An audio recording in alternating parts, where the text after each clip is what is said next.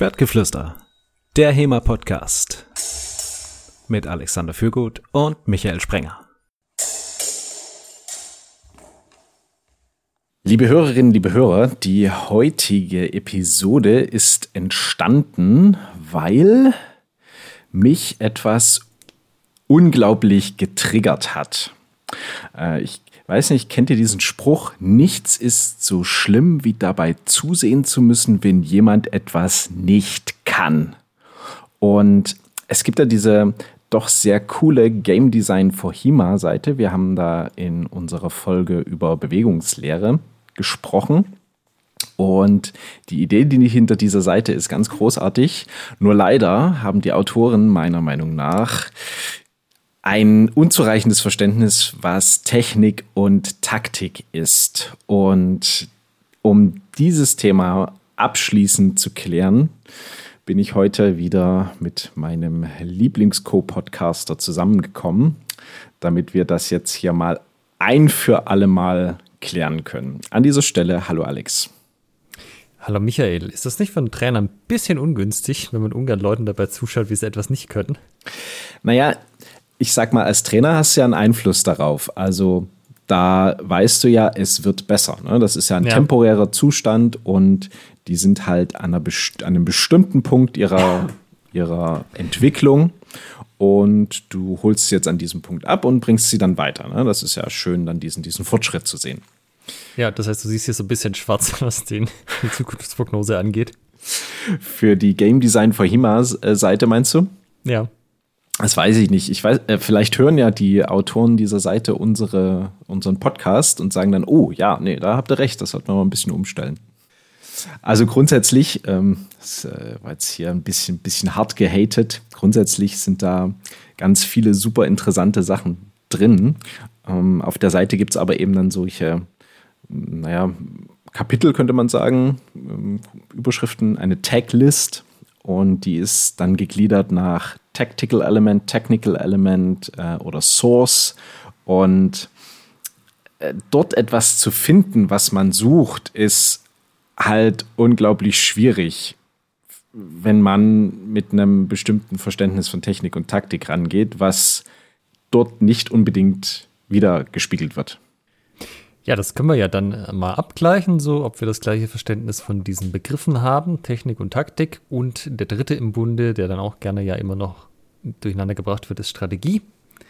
Bin ich schon mal sehr gespannt. Wann hattest du eigentlich das erste Mal Berührung mit dem Thema hm, Technik, Taktik, Strategie? Äh, das muss schon viele Jahre her sein, ehrlich gesagt. Aber gerade dieser Unterschied zwischen Taktik und Strategie habe ich mir nie so richtig gut merken können. Das ist so ein bisschen wie Duplieren Mutieren. so, man weiß schon ungefähr, was das sein soll, aber das jetzt das eine und das andere. Äh, ja, ich wüsste auch nicht, dass da irgendwie eine tolle Eselsbrücke gibt. Ist, finde ich, aber auch nicht so wichtig, wenn, außer wenn du Sachen niederschreibst. Weil, wenn du Übungen designst und du kannst dir natürlich schon überlegen, ja, will ich jetzt eher auf die Technik raus oder auf die Taktik, alles okay, aber das kannst du auch ohne die Begriffe, weil du dir halt denkst, was brauchen denn die Leute, dass sie das irgendwie anwenden können. Am Ende, da deckst du dann eh das meiste ab. Aber spätestens an dem Punkt, wo du sagst, ich möchte das jetzt mal sauber aufschreiben, das muss ich dafür halt definieren und erklären. Äh, zum Beispiel bei mir, als ich das Buch geschrieben habe, dann muss man dann nochmal wirklich genau sein und sagen, okay, ich nehme das jetzt auseinander, ich trenne das auch zum Erklären, dass das irgendwie alles Hand und Fuß hat. Also du hast bei dir im Buch äh, Der Schielhau im Detail sauber aufgedröselt, was ist der Unterschied zwischen Technik, Taktik und Strategie. Genau, weil ich habe das Buch ja hat mehrere Überkapitel und eins davon heißt Taktik, eins heißt Strategie und es wäre ein bisschen peinlich, wenn nicht äh, das Richtige drinstehen würde. Mhm. Was ist denn das, also was steht denn drin, wenn wir jetzt gerade schon bei dem Thema sind? Also wenn wir jetzt so mit dem Buch eingestiegen sind, was hast du denn da reingeschrieben? Also ich kann mal kurz vorlesen. Ähm, Im Grunde steige ich ein den Schielhau selber zu erklären, weil das einfach das Nützlichste ist, wo man halt unmittelbare Resultate hat. Das ist ja quasi das, der ganze Aufbau von der Schielhau im Detail. Alles am Anfang, was, was am nützlichsten ist und dann hinten raus die Sachen, die halt weniger häufig nützlich sind oder weniger wichtig. Und ich habe im Taktikkapitel das folgendermaßen beschrieben. Technik ist die körperliche Ausführung einer Aktion, also alles ab dem Zeitpunkt, an dem du dich für eine bestimmte Aktion entschieden hast und ihre Bewegung startest. Hier geht es darum, wie du deinen Körper bewegst, um seine Wirkung zu maximieren. Taktik kommt unmittelbar vor der Ausführung. Deine Taktik bestimmt, welche Aktion du wann verwendest. Taktik gibt also vor, wann genau eine bestimmte Technik vorteilhaft ist und was nicht. Strategie ist der Plan für die Zukunft, wie sich ein übergeordnetes Ziel erreichen lässt. Strategie beantwortet die Frage, welche Taktik in welcher Situation genutzt wird und wie du gegen bestimmte Gegner vorgehst. Und dann gibt es noch ein Beispiel dafür. Das finde ich super interessant, denn das äh, gibt so mein, äh, mein, mein, mein Leitsatz wieder. Ähm, Tech, also äh, Technik folgt Taktik.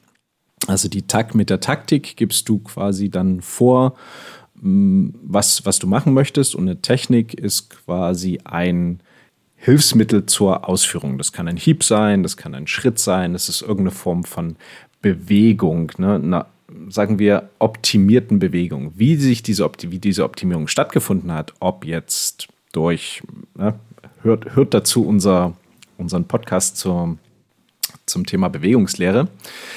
Ähm, wie man das macht, ist ja jetzt mal dahingestellt, aber es ist eine optimierte Form sozusagen, eine, eine Technik, mit der ich das dann ausführe, mein taktisches Ziel. Ja, also das Beispiel, was ich habe, ist dann auch, wenn er X macht, mache ich einen Skilauer, weil das Buch geht um einen Skilauer, aber in dem Fall wäre es zum Beispiel, äh, der Gegenüber macht einen Oberhau, den möchte ich in einem Tempo kontern, dann kann ich halt kurz äh, quasi durchgehen, okay, Skihau wäre eine Option, Absetzen wäre eine Option, Zornhau wäre und so weiter und so weiter und dann entscheide ich mich für eins dafür. Und ab dem Zeitpunkt, wo ich anfange, das auszuführen, ist es eben dann die Technik. Also da geht es halt, bei der Technik geht es darum, wo tue ich meine Ellbogen hin, wo mache ich meine Füße hin. Und Taktik ist halt, was, was nehme ich denn überhaupt und was passt zur Situation? Weil wenn ich jetzt einfach mich falsch entscheide, dann kann ich die Technik vielleicht tiptop ausführen, ja. Ausführung äh, eins mit Sternchen, aber wenn es einfach nicht zur Situation passt, dann habe ich nichts davon. Mhm. Und da kommen wir auch an den Punkt, wo ich bei vielen HEMA-Gruppen so ein bisschen Defizite sehe, dass da nämlich sehr technikorientiert trainiert wird. Ne, man nimmt sich irgendwie die Quelle her und arbeitet die ganzen Techniken, die da jetzt beschrieben sind, durch, ohne sich wirklich Gedanken darüber zu machen, wo ist man hier taktisch eigentlich? Also was ist der Kontext? Was ist überhaupt die Situation, in der ich das jetzt anwende und warum? Ja, genau. Und vor allem, ich erkläre das inzwischen so, ich weiß aber nicht, ob das wirklich bei allen schon angekommen ist, die Technik alleine zu üben, reicht eigentlich fast nie, weil du hast immer irgendeine Setup, irgendeine Vorbereitung dazu. Die kommt nie aus dem Nichts. Also entweder, es kann natürlich sein, der andere macht genau das, was du brauchst und dann kannst du es ja ausführen, aber häufig musst du den anderen ja an den Punkt kriegen, wo er das macht, was du als Voraussetzung hast, dass du überhaupt das anwenden kannst, was du anwenden möchtest, ja. Also zum Beispiel, dass ich eine Blöße öffne und sozusagen den anderen einlade, eine bestimmte Aktion auszuführen, gegen die ich besonders gut agieren kann. Und diese Vorbereitung, das ist halt dann auf, äh, also eine taktische Überlegung, wie mache ich das dann am geschicktesten? Und ich finde, das sollte fast immer mit in den Übungen mit drin sein oder sagen wir mal einen großen Teil ausmachen. Man kann natürlich auch Technik isoliert üben, das ist äh, kein grundsätzliches Problem, aber wenn man Technik nur isoliert übt, dann fällt halt dieser ganze Vorbau so. Wie komme ich denn an den Punkt, dass ich die Technik dann wirklich nutzen kann am Ende? Ja, und da fehlt mehr als die Hälfte der Informationen, würde ich sagen, oder? Ja, also auf jeden Fall die Hälfte, aber es ist eigentlich also man kann die Technik auch schlecht ausführen, dann war es quasi die richtige Situation mit der richtigen Technik und dann hat man es aber halt in seiner Körpermechanik, äh, hat man es verkackt so. Aber das ist halt gen genauso wahrscheinlich, wenn nicht sogar wahrscheinlicher, dass man halt das Initiale, die Vorbereitung nicht gestimmt hat. Mhm. Das ist aber zugegebenermaßen auch was, was ja auch zum Beispiel in Fechtbüchern nicht so viel kommt. Da steht dann zwar schon mal drin, ja, gibt dir eine Blöße und so, aber äh, es ist ja eigentlich auch so, rein vom Umfang, also die Technik ist relativ eingeschränkt. Also du kannst jetzt eine Technik nicht auf sehr unterschiedliche Arten machen und dann in der gleichen Situation gleich guten Erfolg haben. Das heißt, da bist du ein bisschen limitierter, aber taktisch hast du ja viel, viel mehr Möglichkeiten. Da gibt es ja gefühlt in jeder Situation ein Dutzend unterschiedliche Sachen, die du machen kannst, um zu dem gleichen Ergebnis zu kommen. Mhm. Ich muss zugeben, ich habe auch sehr, also sehr, sehr viele Jahre technikfokussiert trainiert. Sei es jetzt, dass ich trainiert wurde oder dass ich quasi Technik, also Training gegeben habe. Und habe das auch nie sonderlich hinterfragt. Ne? Also mir hat allerdings dann immer so ein bisschen, wenn es darum ging, ein Curriculum aufzustellen für ein dauerhaftes Training, ne? weil es jetzt nicht irgendwie ein Anfängerkurs ist, da fängst du an von A und bist am Ende bei B, ne? bringst Leute halt, bringst ihnen so ein paar Basics bei. Techniken, also Bewegungen, ne, was sie dann eben können sollen, einen Hieb und einen Schritt und hier und da und hast du nicht gesehen, zum Beispiel. Wenn es aber darum geht, wie macht man jetzt ein Training, was ja, was, was nicht, nicht endet, also was kein definiertes Ende hat, sondern was du halt, ähm, wo die ne, Leute kommen zu Training und das ist ein Jahr, zwei Jahre, drei Jahre, ne, immer, immer weiter, wie man das aufbaut. Damit hatte ich immer so ein bisschen meine Schwierigkeiten. Und eine Lösung, die ich jetzt für mich gefunden habe, ist der sogenannte äh, Taktikkreis, beziehungsweise auf Englisch das äh, Tactical Wheel. Also die Engländer nennen es, äh, oder im englischsprachigen Raum nennen es das Taktikrad. Ist übrigens auch immer sehr, sehr witzig, wenn ich mich mit den Trainern aus dem, ähm, aus dem olympischen Sportfechten unterhalte, die halt die, die ganzen deutschen Begriffe verwenden, sowie ähm, Beinarbeit oder eben Taktikkreis. Und ich komme dann mit den quasi direkten englischen Übersetzungen, so ähm, Fußarbeit und Taktikrad. Ähm, das führt dann, führt dann immer so zu, äh, du meinst Beinarbeit, oder? Äh, du meinst den Taktikkreis, oder? Ist das tatsächlich ein Verständigungsproblem? Ich meine, hier in äh, Schwaben ist es ja Fuß wie Bein sozusagen. Ja. nee, bei uns, wir, wir differenzieren da. Okay. Bei uns ist Fuß so ab dem Knöchel. Also was ähnliches hatte ich vor kurzem auch, da ging es auch um so einen äh, Artikel von der Fechtabteilung als Ganzes, also historisches und olympisches Fechten. Dann äh, habe ich halt auch so einen Satz reingeschrieben, ja, dass die unterrichten. Und dann so, ja, nee, also ja, unterrichten, das sagt man bei uns eigentlich nicht. Mhm. Also wie würdet ihr das dann nennen? Ja, Training geben, lektionieren, aber unterrichten? Nee, also das, da sieht er sich jetzt nicht wieder. Ah, okay. okay. Dann nehmen wir das raus. Spannend.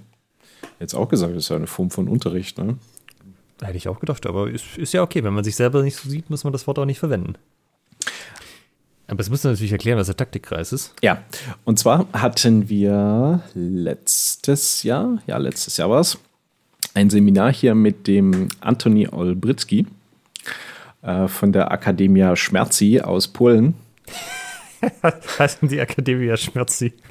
Nee, es ist Schermiersi, glaube ich. Ähm, aber wir haben uns dann, äh, weil es keiner von uns irgendwie sauber aussprechen konnte, auf Schmerzi äh, ähm, geeinigt, weil das war auch irgendwie, wir fanden es irgendwie alle treffend. Ne? Das fasst es sehr, sehr gut zusammen. Und da ging es eben um Competitive Longsword Fencing und der an dieser Stelle nochmal große, große Werbemaßnahme für den Anthony. ist ein super charismatischer Trainer. Sehr, sehr angenehm. Ich meine, der Typ ist ähm, ja mit einer der besten Langschwertfechter, wo gibt, aber so äh, sehr, ähm, ja, wie sagt man, jovial. Also äh, stellt sich auf dich ein, holt dich dort ab, wo du bist ähm, und man hat einfach eine, eine ganz, ganz großartige Art, äh, ja, zu unterrichten. Oder wie es bei euch dann heißt, eben Training zu geben. Ne? Äh, das war der, bei den Sportfechtern. Für mich ist das okay, das so zu nennen. Und dessen sozusagen der, worum sich der Workshop dreht, war eben das Tactical Wheel, also eben der Taktikkreis. Und die Idee ist, zu gucken, welche taktischen Elemente passen äh, wozu. Ja? Und im Fechten äh, haben wir, die nennen es allerdings strategische Grundelemente. Jetzt kann man sich auch wieder streiten, okay, ist das jetzt äh, doppelt gemoppelt oder müssen wir hier nochmal differenzieren, aber im, äh, vom Deutschen Fechterbund sozusagen gibt es eine, findet man auch im, im Internet, wenn ihr nach strategische Grundelemente sucht, findet ihr ein PDF, das ist erklärt. Und ja, jetzt gibt es dann so verschiedene Elemente. Und das erste ist ja zum Beispiel mal ein Angriff. Also im einfachsten Fall ein direkter Angriff zu einer Blöße. Ne, das ist so ziemlich das, einzige, das einfachste Element, was man nehmen kann. Man, man geht hin und haut oder sticht irgendwie zu. Und jetzt die Frage, was kann mein Gegenüber dagegen machen? Im einfachsten Fall. Ne? Was würdest du sagen? Ah, und sterben. Okay. Ähm, jetzt noch sozusagen dagegen, um, um sozusagen nicht zu sterben? Was könnte man da machen? Äh, versetzen. Versetzen, genau. Rausschieben. Genau. Also den, den Angriff versetzen oder eben eine Parade zu machen. Und weil der sagt, ja, jetzt bin ich dran, ähm, schlägt er halt direkt einen Antwortangriff, also eine Riposte. Ne? So hast du dann quasi das taktische Element Parade-Riposte. Und jetzt hast du einen Fechter, und da merkst du, okay, der hat eben verdammt gute Paraden und schlägt auch immer direkt eine Riposte, ne, wenn, er, wenn er dann die Parade gemacht hat. Hm, wie, wie komme ich denn da jetzt weiter? Ne? Also, egal wo ich hinhaue, der, der ist immer zack mit der Parade direkt da. Ne? Da habe ich irgendwie gar keine Chance, sozusagen mit so einem direkten Angriff durchzukommen. Ja, was könnte ich tun? Hm, ich könnte eine Finte machen. Also ich tue so, als ob ich irgendwo hinschlage. Der denkt, ah, ich mache wieder meine mega geile Parade und meine Finte geht aber ganz woanders hin. Haben wir das nächste Element sozusagen im Kreis.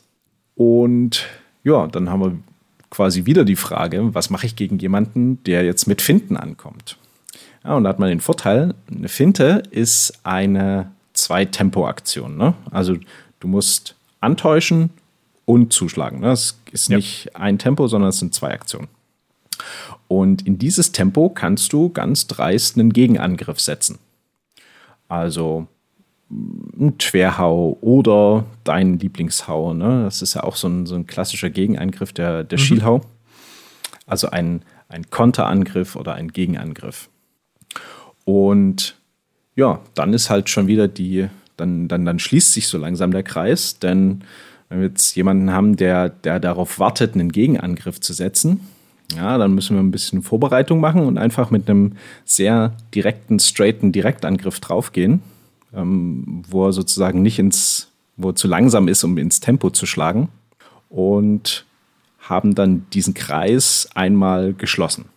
Jetzt kann man noch ein bisschen an der einen oder anderen Stelle abbiegen, zum Beispiel bei den Paraden, denn ich kann ja auch nur eine Parade machen, ohne eine Riposte, ja. also nur versetzen. Und wenn jetzt jemand nur pariert, naja, dann mache ich eine Fortsetzung. Ja, dann mache ich einen Fortsetzungsangriff, also mein Direktangriff, der ist nicht durchgekommen, ist jetzt pariert, aber hier kommt jetzt auch nichts, okay, dann setze ich einfach fort zur nächsten Blöße. Gleich ist ja auch, wenn er einfach nach hinten ausweicht oder weggeht, dann. Genau, dann kann ich genauso ja. fortsetzen. Ähm, Im im Fechtersprech oder im olympischen Fechtersprech heißt das äh, gibt es da drei Begriffe dafür für eine Fortsetzung. Da muss ich auch erstmal im, im Detail nachgucken. Das ist, äh, oh Gott, kriege ich es jetzt zusammen? Remise, Reprise und Redoublement. Okay. Kannst du auch den Unterschied jetzt erklären? Ja, ich versuche es mal. Also, eine Remis ist eine direkte Fortsetzung. Zum Beispiel, ähm, ich mache einen Stich der wird pariert und dann führe ich diesen, diesen, oder den Stoß, dann, dann führe ich diesen Stoß einfach weiter. Also ich, ich ich laufe einfach weiter nach vorne quasi, bis ich dann doch drin bin. Genau, also ich gehe sozusagen ne, für den einfach in der Direktion, in der ich gerade bin, weiter. Ja. Bei der Reprise gehe ich nochmal in Fechtstellung, sei es jetzt, ähm, ähm, dass ich mein, mein Bein rannehme und ähm, nochmal starte oder sei es, dass ich zurückgehe und nochmal starte. Ne? Und Redoublement ist im Prinzip ein zusammengesetzter Angriff. Das ist sowas wie Twerhau links-rechts. Also ich ja, komme mit Twerhau zur einen Seite, bam, und dann werde pariert ja. und hau dann zur anderen Seite. Okay, also äh, ein Umschlagen, Umgehen, irgendwie so. Ja, also quasi wirklich eine, wie eine Finte, aber du wirst pariert. Ne? Bei einer Finte wirst du ja quasi nicht pariert. Ja. Und da hast du, erzwingst du die Parade, um dann quasi mit dem Angriff zweiter Absicht zu treffen. Ja. Und okay, und das ist ein Kreis, weil ich sozusagen, wenn ich das einmal durchlaufe, dann habe ich, also das ist es ein bisschen Schere, Schere Stein, Papier in, jetzt in dem Beispiel. Ja, genau. Das Patete Mobile der ja, genau. strategischen ja, Elemente. Genau, genau. Und das Coole ist daran, dass du für jede Situation, in der du dich befinden könntest in einem Gefecht, zumindest theoretisch eine Lösung hast. Ob du die dann umsetzen kannst, das ist mal die nächste Frage. Ne? Wenn du jetzt jemanden hast, der kommt halt mit super krassen Direktangriffen, ob du jetzt in der Lage bist, die zu parieren, das ist ja nochmal was anderes, aber theoretisch ist eine Lösung dafür, ne, Parade und Riposte zu fechten. Ja, ja. Gut, da wird ja dann tatsächlich so, also diese einzelnen Entscheidungen, mache ich A oder B, das ist ja schon auf Ebene der Taktik, aber dieses oben drüber, was für eine Art von Gegner habe ich denn vor mir, was sind denn seine Tendenzen, wie muss ich denn generell mein Fechten aufbauen, das ja dann, geht ja dann wirklich schon in die strategische Richtung, was ich dann mache. Ja, das stimmt. Also was ist hier grundsätzlich für jemand, äh, was habe ich hier grundsätzlich jemanden vor mir und wie locke ich den, mit welchen taktischen Kniffen locke ich den jetzt, so wie du es ganz am Anfang beschrieben hast, in die Situation, wo ich dann meine Technik unterbringen kann. So ich nenne das auch einfach die taktisch-strategischen Grundelemente, dann habe ich das Problem nicht. Die SGTE. Ja. Okay, hab verstanden, was der Taktikkreis ist und die Grundelemente sind. Und ähm, warum triggert dich jetzt das äh, Game Development for HIMA oder nee, Game Design for HIMA Archiv von äh, Übungen? Ja, weil es dort eben Tactical Elements und Technical Elements gibt, aber nichts in dieser Art und Weise ist, wie ich es gerade beschrieben habe. Also du findest, du findest dort nichts am richtigen Platz. Okay, hast du da mal ein konkretes Beispiel? Ähm, also, ähm, kurz gucken. Ja, wir haben direkt bei Technical Element als erstes Attack. Ist halt, also. Ein bisschen äh, breit gefasst ja, für eine ne? Technik, oder? Genau, also es ist es, wenn du sagst Hieb, okay, äh, Oberhau ist eine Technik, ein, ein Unterhau ist eine Technik. Hieb, genau, genau. ja. Ähm, was haben wir noch? Finte, auch bei technischem Element. Okay, ich äh, beginne das Problem zu sehen. Parade, Parade Riposte, auch bei technischem Element. Okay, also das ist halt eigentlich eine zu breite Kategorie. Wenn du, weißt du, Technik ist auf der Ebene, wo du sagen kannst, äh, wenn du hier die Hände noch höher genommen hast, hätte es besser geklappt oder überhaupt geklappt. Aber ja. Parade Riposte kann ja, kann ja alles sein. Äh, da kannst du ja, also das kann genau der richtige Tipp oder genau der falsche Tipp sein, je nachdem, was die Leute machen. Ja. Ja, okay, dann äh, da gehe ich mit. Das würde ich auch nicht bei, das würde ich auch bei den taktischen Elementen sehen. Aber was haben sie dann bei den taktischen? Bei den taktischen Elementen. Äh, witzigerweise, Remis haben sie hier drin, sehe ich gerade. Ich weiß gar nicht, ob das neu ist. Das hatte ich neulich gesucht, aber da hatte ich es nicht gefunden. Das ist jetzt mit dabei. Ich, ähm, möchte ich auch hier mal lobend erwähnen. Ähm, aber taktische Elemente sind dann sowas wie Afterblow oder ähm, Adaptability. Ähm, Creativity. Das ist auch wieder sehr breit gefasst und sehr unkonkret irgendwie. Ja, und das sind, ist dann auch nicht so, dass es dann so Unterkategorien gibt. Weißt du, wenn du jetzt sagst, okay, man fasst das breit, das ist ja erstmal okay, ne? Der Taktikkreis ist ja jetzt auch sehr breit, aber dann kannst du sagen, okay, ähm, darunter hast du dann entsprechende Geschichten, die dann etwas spezifischer sind. Und dazu eben noch eine separate Kategorie oder eine separate Über, äh, Überkategorie Source, wo dann die ganzen Stücke drin sind. Was ja, das keine Technik was ja dann wiederum Techniken sind. Ne? Es ist ähm, einfach, es ist einfach ein bisschen schwer, sich da zurechtzufinden. Na, wenn du, wenn du dann einmal weißt, wo was steht und es gefunden hast, dann ist es ja gut. Ne? Dann hast du coole, coole Games da drin, die dann auch ähm, genau auf dieses Ziel einzahlen, was damit gelöst werden soll oder erreicht werden soll. Aber sich erstmal dahin zu finden, das ist ein bisschen anstrengend. Ja, kannst gleich einen Leserbrief schreiben. das kann so nicht sein. Und eine, eine Sache, die, die ich auch, ich, ich weiß nicht, wie ich es beschreiben soll, aber du hast quasi zweimal den Schielhaut drinne. Einmal geschrieben S-C-H-I-L-H-A-W und dann nochmal S-H-I-L-L-H-A-W. Das hilft auch super, um ja.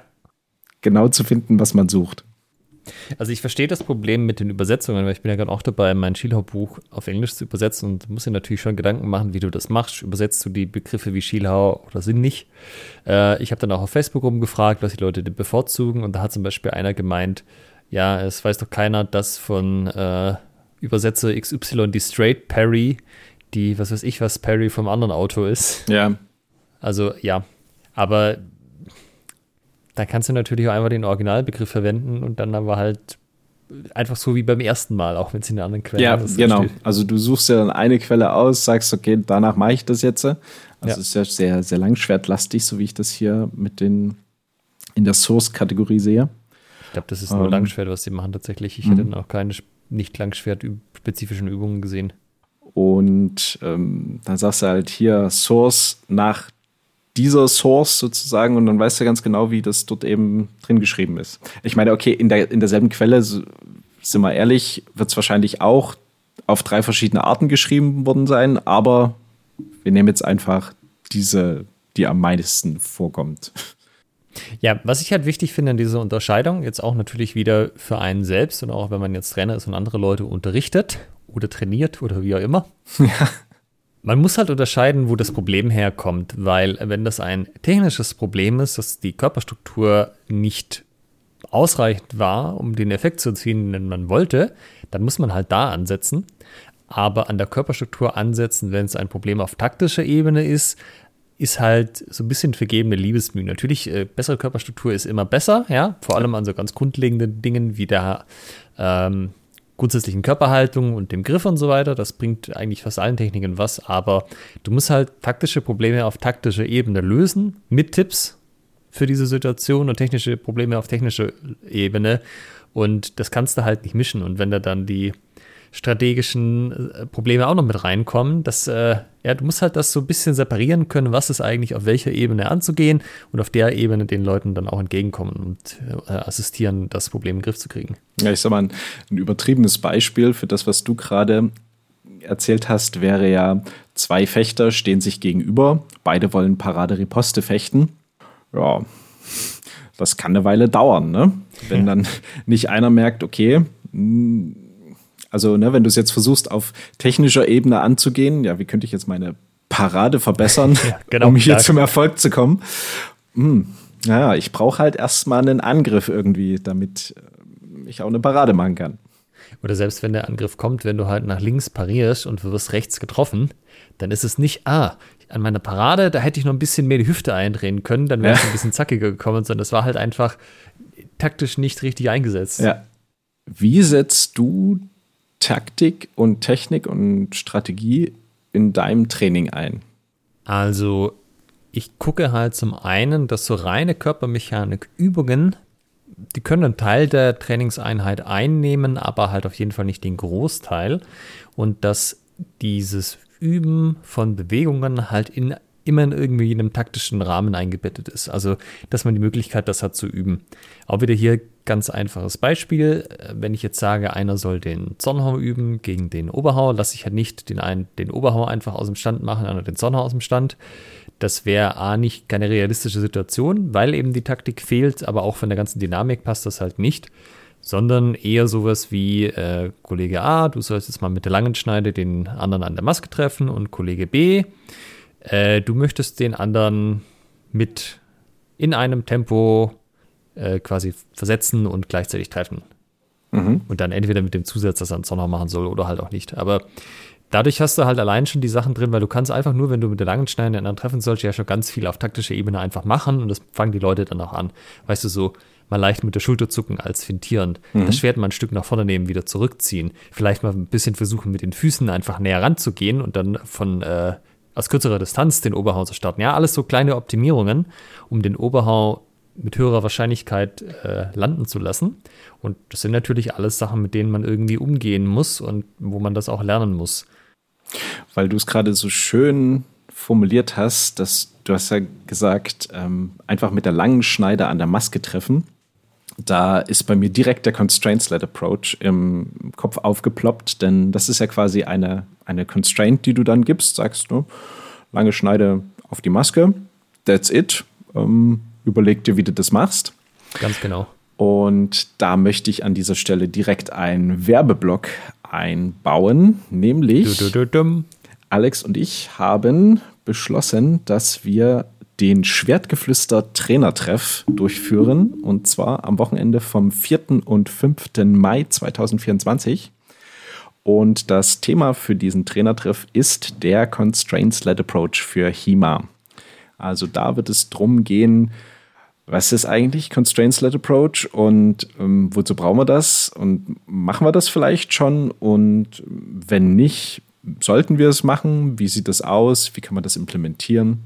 Das Ganze über knapp zwei Tage, also so anderthalb, ne? also Samstag und ein bisschen was vom Sonntag. Ne? Das Ganze in Dresden und äh, natürlich mit Alexander Fürgut und mir. Ja, der, wir haben es noch nicht ausgearbeitet, das Programm jetzt im Detail, aber uns ist es, also wir werden auf jeden Fall eine generelle Einführung in das Thema nochmal geben, gerade auch wenn ihr jetzt zum Beispiel sagt, ich habe mich über den Podcast schon damit beschäftigt und ich möchte aber zum Beispiel Co-Trainer von mir mitnehmen, die vielleicht noch nicht so tief drin sind. Ja, also wir werden auf jeden Fall eine Einführung in das Ganze geben. Aber uns ist vor allem wichtig, dass dann auch viel praktisch gemacht wird. Also praktisch heißt jetzt nicht unbedingt fechterisch, aber halt trainerpraktisch, dass man Übungen designt, ähm, die auch mal mit einer Gruppe durchführt, Feedback kriegt, solche Sachen auch mit anderen Trainern einfach diskutieren kann über bestimmte Themen. Ja, dass das quasi ein Großteil des Wochenendes einfach einnimmt und dass man hinterher auch was hat, wo man sagt, ich habe jetzt genug ausprobiert, genug gemacht, das kann ich jetzt in der Woche darauf in meinem Training einsetzen. Also es hat wirklich einen Workshop-Charakter, das heißt, wo ihr euch wirklich selber auch etwas erarbeiten könnt das, und wie Alex es gerade gesagt hat, ausprobieren könnt und dann direktes Feedback bekommt. Genau, bei reine Theorie könnte man einfach eine Podcast-Folge machen, davon ausgehen, dass dann schon jeder hören wird. Aber wenn wir schon alle da sind, dann sollte man das natürlich auch nutzen, dass wir da interaktiv äh, einfach arbeiten können. Also direkt jetzt den Kalender zücken, den 4. und 5. Mai ähm, rot ausmalen, die, der Schwertgeflüster-Trainertreff in Dresden. Ja, Trainertreff hat man auch vor dem Podcast schon. Das ist super. Das klingt wie so eine Bahnhofskneipe. Ja, da hat man gleich so ein Gefühl, dass da jeder willkommen ja. ist. Vielleicht gibt es abends auch noch ein Bier. Schauen wir mal. Eine Bocki mit Brot, wie man bei uns hier so sagt ja, freuen wir uns drauf. Äh, mal gucken. Ähm, ich denke, es wird eine, eine wie soll ich sagen, wahrscheinlich eine, eine relativ intime Runde. Ich glaube, da ist nicht, dass 50 Leute dann am Ende auf der Matte stehen, aber das ist gut, dann können wir umso intensiver arbeiten. Ja, das ist der kleine Werbeblock. Und nun zurück zum Thema. Wir waren dabei, wie du Technik, Taktik im, und Strategie im, im Training einsetzt. Und ich hatte dich jetzt auch so verstanden, dass eigentlich so die, die übergeordnete Idee ist schon taktischer Natur und die, das, die, die Technik ist dann dort eingebettet oder das Technik, das Trainieren der Technik ist darin eingebettet. Ja, also zum Beispiel, weil du das jetzt angesprochen hast, mit, äh, du könntest den Leuten sagen, mach einen Oberhau, du kannst den Leuten sagen, triff mit der langen Schneide. Das klingt jetzt auf den ersten Blick, äh, nee, wie sagt man, was ist das Äquivalent, wenn man es hört, aufs erste Ohr? auf, die, auf den ersten Schall. Auf den ersten Schall, genau. Auf den ersten Schall klingt das erstmal, als wäre das, das eigentlich das Gleiche. Aber wenn die Leute natürlich in ihrem Kopf eine bestimmte Forschung haben, wie ein Oberhaar aussieht, zum Beispiel, dass das am Ende so, sagen wir mal, die Klinge in so einer Art 45-Grad-Winkel steckt, so ungefähr, äh, werden sie machen, sich jetzt Sachen nicht ausprobieren, wenn man sagt, mach ein Oberhaar. Wenn du sagst, triff mit der langen Schneide, dann äh, ist man da schon ein bisschen flexibler, was die Lösungsmöglichkeiten angeht. Und sowas zum Beispiel, wo die Klinge dann eher sagen wir mal, horizontal am Ende ist, wäre dann da vielleicht eher mit drin. Also wenn die Leute natürlich auch kein so ein starkes äh, Assoziation haben mit dem Wort Oberhau, kann man auch Oberhau sagen. Aber das ist umgekehrt ja auch so, wenn ich sage, in einem Tempo treffen und als Stich landen zum Beispiel, da kommen verschiedene Sachen in Frage. Zonhau kannst du machen, ähm, Absetzen kannst du machen, Schielau kannst du machen zum Beispiel. Da, da kann man die Übung eben rein ähm, also hauptsächlich taktisch gestalten, dass man auch ganz viele unterschiedliche Möglichkeiten hat. Wenn ich natürlich sage, äh, der Zonner ist sozusagen die, das, was du machen solltest, dann würde ich schon wieder deutlich mehr in Richtung einer Technikübung ziehen. Aber trotzdem hast du immer diese Vorbereitung. Also es ist nicht einfach die, also der andere macht halt sein Oberhau irgendwie und passt schon, sondern der versucht auf eine sagen wir mal, realitätsnähere Art und Weise tatsächlich seinen Oberhau auch zu landen. Also der versucht mich auch irgendwie so ein bisschen auszutricksen, ja. wenn er auch jetzt nicht in dem gleichen Maße, wie wenn wir jetzt an einem Freigefecht wären vielleicht. Und dadurch hast du halt eben diese ganzen taktischen Aspekte um drumherum immer noch mit dabei, aber immer noch in abgespeckter Form natürlich. Ja. Das Interessante ist, was mir gerade noch auffällt, es ist ja ein Unterschied, ob du sagst, triff mit der langen Schneide oder mach einen Oberhau. Denn nur weil du einen Oberhau machst, heißt das nicht, dass du triffst. Ne? Ja, also, genau. Es ist prozess- und lösungs- oder zielorientiert eigentlich, das eine. Ja, also bei, bei der Variante, die du beschrieben hast, versuchst du halt wirklich, die lange Schneide irgendwie zur Maske durchzubringen. Das ist auch was, was mir mit der Beschäftigung beim Constrained Approach jetzt aufgefallen ist, was die Quellen angeht. Also zumindest die frühen Lichtenauer Quellen, die sind ganz, ganz selten prozessorientiert geschrieben, sondern fast immer zielorientiert. Also die sagen dir schon, was du machen sollst, aber die sagen es halt auf so eine Art mit, ja, und dann gehst einen Daumentriff und triffst mit der kurzen Schneide den Kopf. So. Ja. Die sagen dir nicht, du nimmst deine Hände hoch, du richtest die Schultern aus, du stellst dich irgendwie gerade hin und dann triffst du vielleicht, sondern die sind halt immer, was will ich dann am Ende damit erreichen? Ja, ich wette, die hatten das damals schon, schon drauf, sozusagen Constraints, äh, Constraint-led sozusagen zu trainieren. Wir wissen es nicht, wir unterstellen das jetzt einfach mal, dass es so war. Also es ist zumindest insofern naheliegend, dass du ja ein gewisses Ziel erreichen möchtest, wenn du am Ende tatsächlich fechten möchtest und das auch so sich in deinem Training widerspiegeln sollte. Äh, wenn ich zum Beispiel gar nicht frei fechte, dann habe ich ja diese Notwendigkeit gar nicht, das irgendwie zu lernen und zu machen. Da kann ich natürlich auch die, Treff die Technik einfach um der Technik willen üben. Ja. Ja, also ich glaube, das macht einfach einen Unterschied, wie groß der Druck auch ist, dass es am Ende funktionieren muss. Ja, absolut. Was ich auch sehr interessant finde, wir hatten ja gesagt, dass es unserer Wahrnehmung nach überwiegend so ist, dass technikorientiert trainiert wird. Das weiß ich gar nicht, ob das überwiegend so ist, aber es ist auf jeden Fall was, was definitiv vorkommt im HEMA. Mhm. Und, oder was sozusagen in den letzten Jahren, würde ich jetzt sagen, doch schon die eine gewisse, eine gewisse Vorreiterrolle hatte. Oder eine, also so dieses wirklich sich die Quelle nehmen und die Techniken durcharbeiten oder die, die Stücke durcharbeiten und dann eben das in den Vordergrund zu stellen. Es war meine Wahrnehmung, dass das so in den, besonders in den Anfangsjahren, so eher eine, eine größere Rolle gespielt hat. Also meistens dieses Eins zu eins wirklich, also Stück, Stück dann durchgehen sozusagen. Genau. Im Vergleich dazu sich zu überlegen, was ist jetzt der Kontext, wann, wann wende ich das denn an? Und es ist aber so, dass wenn man sich diese Stücke anguckt, kannst du jedem auch ein äh, taktisches Element, beziehungsweise also ein Element aus dem Taktikkreis oder eben ein wie es jetzt bei den Sportfechtern heißt, oder äh, strategisches Grundelement zuweisen. Also du, du siehst dann eben, ah, okay, das ist Parade-Riposte oder das ist ein Gegenangriff. Also sehr viele der Sachen sind übrigens meiner Meinung nach ähm, Parade-Riposte beziehungsweise Gegenangriffe, beziehungsweise gesperrte oder Beseitigungsgegenangriffe, je nachdem. Und relativ wenige sind direkte Angriffe. Das fand ich, fand ich eigentlich auch sehr, sehr faszinierend, muss ich sagen. Worauf wollte ich hinaus? Dass im Prinzip alle Informationen in der Quelle auch drin sind. wenn man sich mit, dem, mit der Taktikbrille sozusagen mal eine Quelle anguckt, dann kann man zu jedem Punkt des Taktikkreises dann die entsprechenden Techniken auch ähm, sich, sich aufschreiben und dann überlegen, wie, wie man die miteinander verknüpfen kann, was man eben entsprechend trainieren kann. Ist der Taktikkreis, du verwendest so ein bisschen so, als wäre das einfach eine Liste und die könnte ich quasi angucken und da wäre dann irgendwie alles schon komplett drin. Ich hatte dich jetzt erst so verstanden, das wäre quasi was, was man sich so Stück für Stück überlegen würde für bestimmte Waffensysteme. Nein, nee, so wie ich den Taktikkreis beschrieben habe, ist er recht universell. Also. Aber gibt es den irgendwo als Grafik so, wo man den quasi eins zu eins anschauen kann?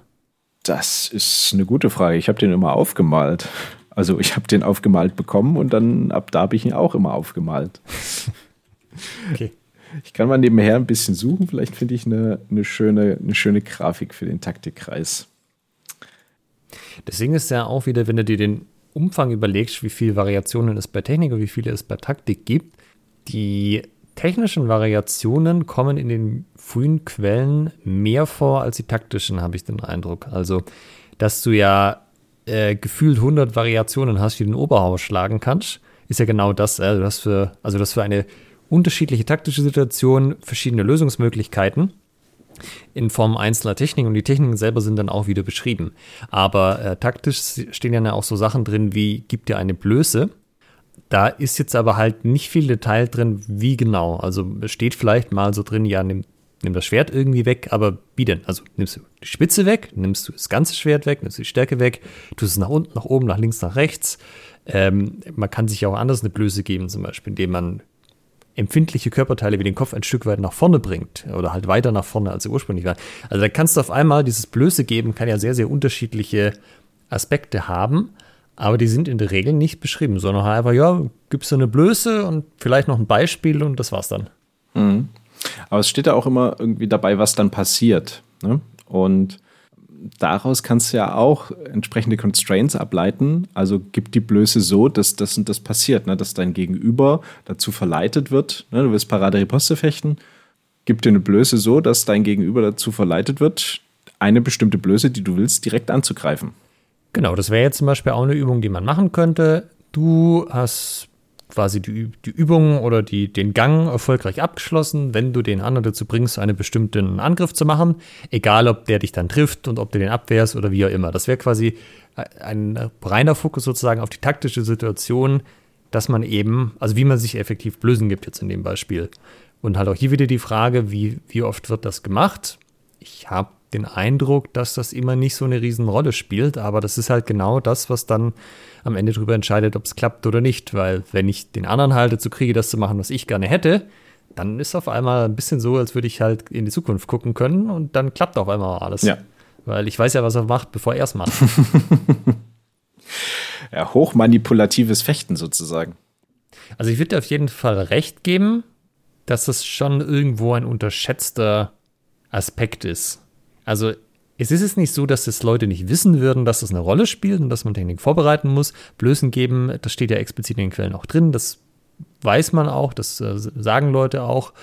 Aber so von der Wichtigkeit her, wie relevant das ist, dass das eigentlich mindestens genauso wichtig ist wie die technische Ausführung. Ich glaube, das hat sich noch nicht so richtig rumgesprochen. Also da habe ich den Eindruck, da ist schon noch die Wahrnehmung nicht so da, dass das irgendwie so ein zentrales Ding ist. Ich glaube, da läuft viel so über diese, diese kognitive Schiene, dass man versucht, sich das im Kopf klar zu machen, was muss ich wann tun.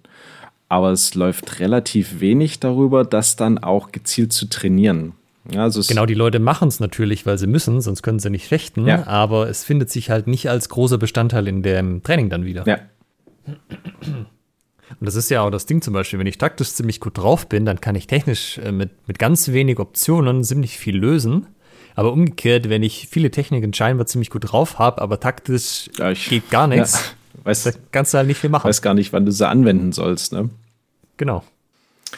Ja, liebe Hörerinnen, liebe Hörer, ich muss äh, gestehen, ich finde kein schönes Bild vom Taktikkreis, aber da kommt doch einfach zum Schwertgeflüster Trainertreff am 4. und 5. Mai nach Dresden und dann male ich euch den auf. Ich würde eigentlich sagen, mal uns den doch einfach so auf und ich packe ihn in die Show Notes. Ich äh, kann es auch einfach abfotografieren, weißt du, auf so Karo-Papier, das ist alles in Ordnung. Nichts ist zu schlecht für unsere Hörer, solange es Informationsbonus äh, bringt. Okay, dann machen wir das die Special Show Note für, für heute. Ja. Wie gehst du denn vor mit dem Thema Taktiktraining? Machst du das ähnlich?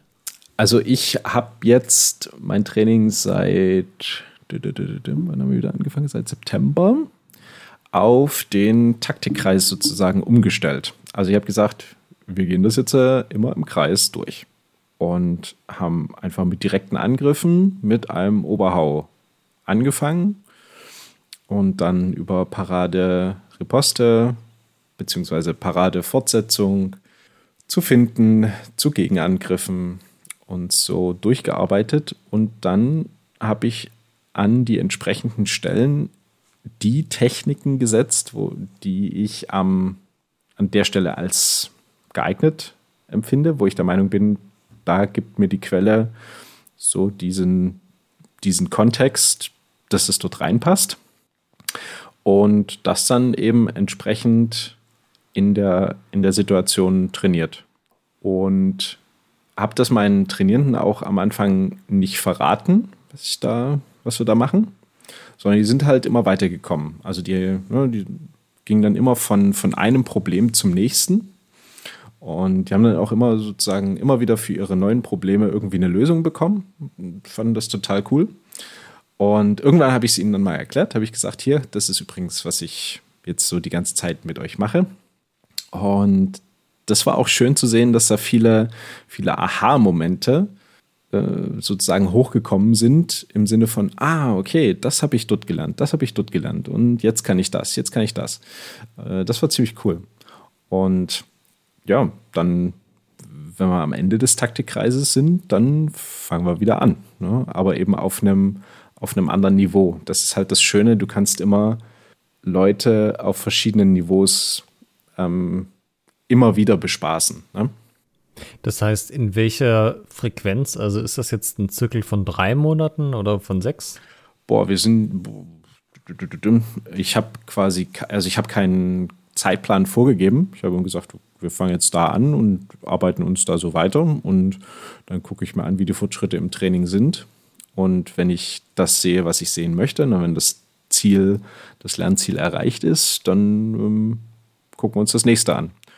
Und da hat sich jetzt ergeben von September bis jetzt, also heute Anfang Februar, wo wir die Folge aufnehmen, ähm, dass wir jetzt beim Thema Gegenangriffe sind. Also wir sind in der Tat gerade beim Schielhau. Okay, und das war jetzt in Prozent wie viel? 70 Prozent oder 50? Mm, na, nach Gegenangriffen geht es dann im Prinzip schon wieder mit den Direktangriffen los. Also, ah, okay, also schon kurz vor Ende. Genau. September, Oktober, November, Dezember, Januar, Februar, ja, also ungefähr ein halbes Jahr plus minus ein paar Monate. Mhm, genau. Ja, könnte man, könnte man so sagen, ein halbes Jahr ungefähr für einmal Taktikkreis umrunden. Das heißt, du gestaltest dann quasi auch Übungen, für die es mehrere mögliche Lösungen gibt, die halt zu dem jeweiligen Taktikelement passen, zum Beispiel zum Gegenangriff. Und ob die Leute dann Schielhau und Zornhau oder sonst was machen, das ist dir wichtig, egal. Wird vorgegeben, wird nicht vorgegeben? Wenn ich den Fokus ein bisschen auf dem Schielhau haben möchte, ja, also wenn ich jetzt dieses technische Element auch trainieren möchte, da will ich natürlich Übungen so gestalten, dass der Schielhau da die beste Lösung ist mhm. und die Constraints entsprechend vorgeben. Und wenn ich manchmal ist es mir aber auch egal. Ne? Also wenn ich dann merke, okay, jetzt Schielhau sitzt soweit bei den Leuten, ist auch in einer in einer Gefechtssituation, also in, einem, in, einem, in einer Sparring-Situation, in einer, einer, unkooperativen Situation kommt er, kommt er gut durch. Dann mache ich mal wieder eben weitere Übungen, also weiter im Sinne von etwas breiter angelegt, also dass dann mehrere Möglichkeiten zur Verfügung stehen. Okay. Ja, also im Grunde ist es ja von der Technik sozusagen eine Ebene drüber gehen und das irgendwie anders gruppieren damit man halt eben nicht in diese Falle fällt, von der Technik aus direkt Übungen zu gestalten, sondern zu sagen, wie könnte ich das ein bisschen von der höheren Flugebene betrachten? Jetzt in deinem Fall über den Taktikkreis. Aber wir haben tatsächlich dieses Jahr auch unser Curriculum umgestellt. Jetzt erstmal ein halbes Jahr testweise und dann evaluieren wir nochmal. Und wir haben es nach Distanz sortiert, also quasi Krieg, Zufechten, Ringen. Ah ja. Mhm was einen ähnlichen Effekt hat, wenn du halt jetzt im Krieg zum Beispiel hast du immer verschiedenste Möglichkeiten. Du hast Stiche im Krieg, du hast ähm, Hiebe im Krieg. Und dann kannst du halt, also zum Beispiel jetzt Stiche im Krieg ist, äh, du hast ein Ansetzen drin, Absetzen drin, Winden am Schwert, ein Durchwechseln, ein Zucken und ganz viele verschiedene Dinge, die man da eben tun kann, äh, wo man den Leuten auch erklären kann, wo die Leute aber teilweise auch selber finden mit entsprechenden Übungen. Und aber eben alles in diesem Kontext ich komme, an, ich komme in diese Situation über die Übung, dass ich eben Klingelkontakt habe, beide in Reichweite stehen und dann würde ich gerne mit dem Stich treffen. Mhm. Was mache ich da? Mhm. Und ich habe das Gefühl, das kommt ein bisschen auf was Ähnliches raus, nämlich auch, dass man hier halt von der Technik in einen Schritt zurücktritt und sagt, ich ordne die neu ein, dass ich nicht immer so eine Lösung quasi vorgebe, sondern die Leute halt auch mal ein bisschen taktisch machen lasse, was für sie passt. Ja, du hast im Prinzip einen Kontext und X Techniken sind Lösungen dafür, für jetzt genau. eine gestellte Aufgabe. Ja. Dabei ist mir auch was Interessantes aufgefallen. Äh, ich arbeite ja auch jetzt mit dem Constraint-Led Approach viel. Ich habe zum Beispiel so Übungen gemacht, wo du in dem Klingenkontakt, also im Sprechfenster anfängst und dann sollst du stechen. Und die Leute haben fast alles von den Sachen, die ich aufgezählt habe, gefunden. Ja, die haben mal gewunden, nach innen und nach außen. Die haben ein Zucken gemacht, das heißt Schwert zurück, wieder nach vorne. Sie sind irgendwie oben am Schwert des anderen vorbei. Und das Einzige, was ich aber nicht gesehen hatte, ist ein Durchwechseln. Ach ja. Ja, das, das ist das, was nicht kam. Und wenn ich jetzt vom Durchwechseln aus gekommen wäre und gesagt hätte, ich gestalte eine Übung, dann hätte ich die genau so gestaltet wie da. Ja, dann so, ah, das soll man hier in der Situation und dann sollt ihr da durchwechseln. Mhm. Aber offensichtlich war das, wenn es tatsächlich andere Möglichkeiten gab, nicht die favorisierte Wahl, was die Leute dann an der Stelle gemacht hatten. Das heißt, ich hätte die Trainingszeit überhaupt nicht effizient genutzt, wenn ich sie dazu gezwungen hätte, in der Situation das Durchwechseln zu nutzen, sondern ich musste quasi für mich dann auch sagen, okay, was wäre denn, wie könnte ich denn die Constraints und die Rahmenbedingungen verändern, dass die Leute das Durchwechseln nutzen, weil da von dem, was sie jetzt machen, da haben sie andere Optionen, die scheinbar mindestens genauso gut sind, wenn nicht sogar besser. Was ist die Situation sozusagen fürs Durchwechseln, wo das so wirklich brilliert? Jetzt äh, kannst du natürlich hier nicht so einen Cliffhanger bringen, sondern musst jetzt auch äh, erzählen, was, was du dann gemacht hast. Was war denn die Situation dann fürs Durchwechseln? Also im Endeffekt die stärkste Anwendung davon meiner persönlichen Erfahrung nach ist auch, wenn du Druck aufbaust und den anderen so ein bisschen vor dir hertreibst, und den in diesen Modus gebracht hast, dass er nur noch versetzt, versetzt, versetzt, versetzt und du halt ständig mit dem Durchwechseln und auch nicht mit einem, sondern mit mehreren nacheinander um seine Klinge drum gehst, bis du irgendwann, bis du irgendwann nicht mehr schnell genug sind, hinterherzukommen. Mhm. Und ich quasi für die Situationen, wo du einfach einmal von der Klinge auf die andere Seite gehst, da funktionieren die anderen Sachen genauso gut, aber diese schnelle Wechsel, wo ich mehrere nacheinander brauche, mhm. um dann wirklich auch zu treffen, das ist da, wo das Durchwechseln alle von diesen anderen Sachen, die ich aufgezählt habe, meilenweit schlägt und im Sand hinter sich zurücklässt. Und dementsprechend, sobald ich dann Übungen aufgebaut habe, wo das notwendig wurde, wo auch jemand die Initiative übernehmen konnte, den anderen so ein bisschen durch die Halle treiben konnte, ah, okay. ähm, da haben die Leute auch nicht mehr die, das Schwert die ganze Zeit zurückgezogen. Ja, da haben sie auf einmal die Hände vorne gelassen, haben eben dieses Halbkreisbewegung mit dem Durchwechseln gemacht, weil wenn du halt der bisschen den anderen vor sich hin pusht äh, und, und ähm, ja eben mit viel Druck arbeitet, da funktioniert das dann auf einmal besser als die ganzen anderen Sachen. Was hast du da gemacht? Hast du gesagt, äh, du sollst jetzt treffen mit einem mit einem Stich und du darfst nur versetzen. Na, so ähnlich. Ich habe es so gemacht. Ähm, also ich vereinfache es ein bisschen. Im Grunde lief es so, ja, der eine durfte nur versetzen und der andere durfte fünfmal angreifen, also sozusagen fünf, fünfmal die Seiten wechseln. Mhm. Und wenn er in der Zeit einen Stich durchgebracht hat, hat er quasi den Gang gewonnen. Und wenn der andere einfach die fünfmal versetzt hat, hat der andere gewonnen. Mhm, okay. Weil du kannst es nicht beliebig lange machen, dann hat der, der versetzt, keine Chance. Ja. Aber so eine gewisse Dringlichkeit in die Übung reinbringen und halt auch alleine durch die, das ist mir auch aufgefallen, das ist mir vorher auch nicht so klar.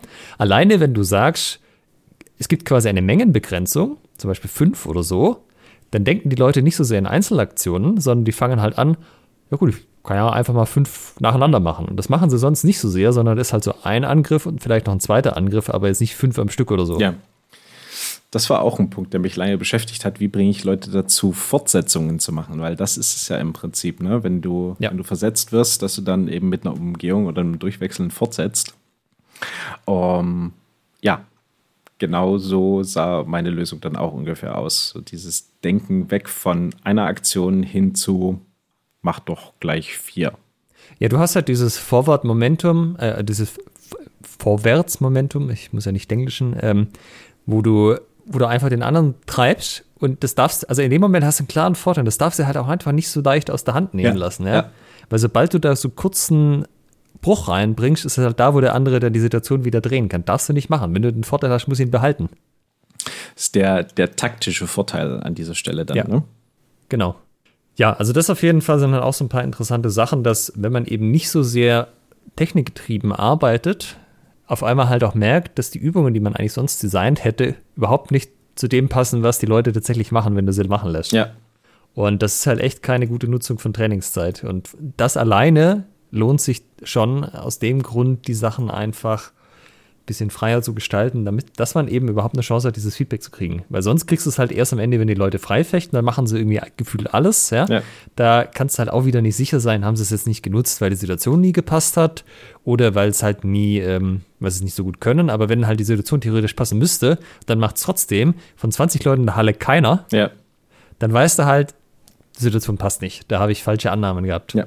Und da ist das Schöne, dass du dann ja flexibel reagieren kannst. Ne? Wenn du jetzt was eine überlagerte Idee hast, wo du Techniken eingliederst und dann feststellst, ah, okay, ähm, das war jetzt hier nicht so das, was ich mir vorgestellt habe, dann ist ja unproblematisch. Ne? Dann kannst du ja innerhalb dieser übergeordneten Idee was, was Neues ausdenken. Wohingegen, wenn du jetzt wirklich einen Technikkanon durchgehst von Adam bis Eva, dann bist du dann plötzlich, hm, das passt mir jetzt aber gar nicht in den Kram, dass das hier nicht funktioniert. Ja, also wenn, wenn mein Ziel gewesen wäre, dass die Leute das Durchwechseln machen, dann wäre die Übung sozusagen gescheitert, hätte keinen großen Mehrwert gehabt. Dadurch, dass das aber ja gar nicht das Ziel war, haben die Leute ja trotzdem die ganzen anderen Sachen geübt und dann habe ich halt noch mehr Übungen hinten dran gepackt, wo dann halt irgendwann auch das Durchwechseln ja. rausgekommen ist. Ja. Und ähm, dementsprechend war das halt Feedback und keine äh, Trainingszeit jetzt irgendwie nicht nützlich gewesen wäre, weil ich auch gar nicht die Erwartung hatte, dass jetzt unbedingt das, also ich hätte schon gedacht, dass irgendjemand das mal ausprobiert, aber dass da wirklich gar nicht kam, war halt einfach Feedback für mich an der Stelle. Mhm. Ja, cool.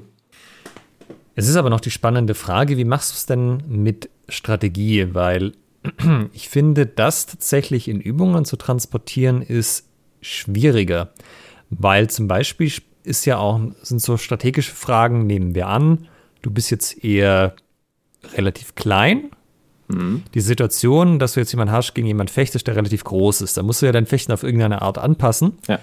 Und das ist im Training abzubilden. Klar kannst du die kleinste und äh, oder den kleinsten und den größten so zusammen als Pärchen machen, aber ähm, das ist ja nicht so, dass du das einfach dann jedes Mal machen kannst, bis die Leute nach einem halben Jahr dann raus haben, so mach, mach mal das. Mhm. Sondern du willst ja auch da irgendwie eher mehr Wechsel drin haben. Wie gehst du denn mit solchen Sachen um? Also designst du da Übungen, machst du das auf der Tonschiene? Das mache ich über Aufgaben, also nicht freies Sparring sozusagen. Aufgaben, ja, de facto Übungen, äh, die einen Sparringscharakter haben, aber ähm, bestimmte, wo bestimmte Aufgaben erfüllt werden sollen. Na, also ich setze Constraints. Und gerade für sowas ist ähm, ein, ein, das habe ich auch von der Game Design for Hima Seite, an dieser Stelle nochmal, die, die Übungen sind wirklich gut, nur die, die Einordnung von Taktik und Technik ist überdenkenswert. Und äh, eine Seite war, äh, eine Übung ist dann eben, äh, die, ich glaube, die nennt sich ähm, vier, vier Blößen. Und du hast die Aufgabe, die vier Blößen in einer bestimmten Reihenfolge zu treffen bei deinem Gegenüber. Wie du das machst, ist vollkommen rille. Ne? Also ob du das mit dem Direktangriff machst, Parade Riposte, mit dem Gegenangriff, whatever. Deine Aufgabe ist nur, eine nach der anderen muss abgearbeitet werden. Und wer zuerst alle vier durch hat, ähm, hat gewonnen. Ne? Und dadurch mh, hm, hast du halt dieses Phänomen. Ne? Dann machst du so Sparringscharakter, also immer wieder ein neuer Partner, neue Partnerin. Und dann hast du eben diese Durchmischung, groß gegen klein, mal ähm, gleiche Leute gegeneinander und kannst dir dann überlegen, ähm, wie realisiere ich das jetzt, diese Blöße zu treffen, bei meinem Gegenüber. Das ist zum Beispiel eine Variante, die ich, die ich sehr gerne benutze. Also solche, hm, ja, wie, wie nennen wir das? Sparringsspielchen, wenn man so will. Ne? Aber erklärst du dann dann noch irgendwas verbal? Nö, ich nenne nur die Aufgabe und lass die Leute selber ja, ihre, ihre Lösung finden. Wenn ich merke, es führt hier überhaupt nicht zum Ziel, ähm, dann lasse ich es ja auch erstmal eine ganze Weile machen. Also ähm, ich habe gemerkt, äh, es ist nicht förderlich auf lange Sicht direkt zu korrigieren, sondern man kann Leute auch erstmal ein bisschen verzweifeln lassen. Weil Strategie ist ja sowas, wo man sich jetzt vielleicht auch vorstellt, dass man an irgendeine Tafel geht und dann Kreuze, Kreise und Linien dazwischen aufmalt, so äh, Fußballaufstellungsmäßig oder so.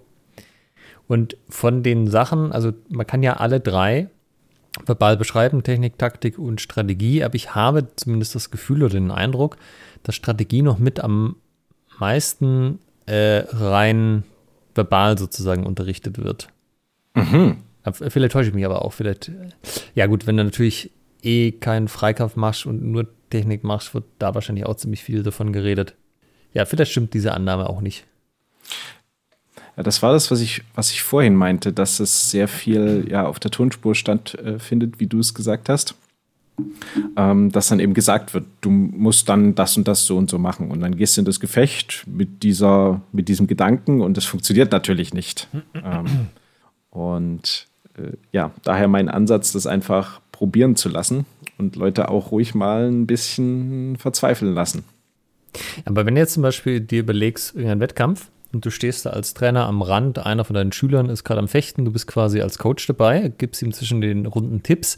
Äh, eigentlich das, was man da sagt, sind ja fast immer strategische oder taktische Tipps. Wahrscheinlich eher sogar noch strategisch als taktisch. So, hey, der macht immer hier das und das, mach mal das und das dagegen. Mhm. Was man da ja nie sagt, ist, äh, übrigens äh, muss noch ein bisschen bessere Haltung beim haben, wäre gut. Ja. Ja, gut, okay. Es ist, das kann ja auch eine Anweisung sein. Also, wenn er mit dem Oberhau kommt, geh mit dem Querhau von links oder rechts rein. Das würde ich genau, schon. das wäre ja aber auch so eine taktische Vorgabe. Ja, das.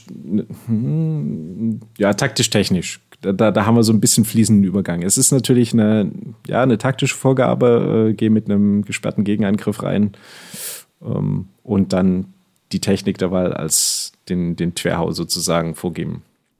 Ja, bin mir jetzt auch im Nachhinein nicht sicher, auf welchen Punkt ich raus wollte. Ich glaube einfach nur dieses, äh, ich, habe, ich habe den Eindruck, auch von dem, was jetzt zur CLA-Folge zum Beispiel an Rückmeldung kam, dass die Leute sich teilweise schon relativ schwer damit tun, sich zu überlegen, wie man denn, also ohne das einfach zu erklären, solche Sachen unterrichten kann. Also bei der Technik hat es, glaube ich, inzwischen so ein so ein, ähm, wie soll ich sagen, so eine kleine Bewegung gegeben, dass man das schon sagt, okay, ja, Technik kann man scheinbar auch anders unterrichten, ohne dass man einfach alles erklärt, wenn man die entsprechenden Situationen herstellt. Aber je mehr es dann Richtung Taktik, je mehr es Richtung Strategie geht, sind die Leute wieder so, boah, das kann ich mir jetzt aber nur schwer vorstellen, wie ich denn so übergeordnete Sachen angehen kann. Ja. Ich glaube, das kommt aus dem Wunsch heraus, für alles immer eine Lösung zu haben. Es ist aber schwierig, für eine Person, die ein Kopf kleiner ist als jemand selbst, eine Lösung zu haben, wenn die gegen eine Person fechten soll, die ein Kopf größer ist als man selbst. Ne? Also quasi ja. zwei Köpfe größer gegen diese Person. Ähm, das ist ja, das ist ja auch als Trainer, wenn du jetzt nicht schon alle Welt trainiert hast und mal alles, alles gesehen hast, schwierig, dort eine absolute Lösung zu finden. Und dort dann einfach diesen Mut zu haben, zu sagen, naja, musst du mal ausprobieren. Da kriegst du jetzt halt die nächsten Trainingseinheiten wahrscheinlich ein bisschen auf die Fresse, aber das ist nicht schlimm. Deshalb sind wir hier im Training. Und deine Aufgabe ist es jetzt, dir was zu überlegen. Und dann gucken wir, ja, machen wir ein Feedback, gucken, was funktioniert, was nicht funktioniert und versuchen einfach mit bestmöglich in die richtige Richtung zu arbeiten.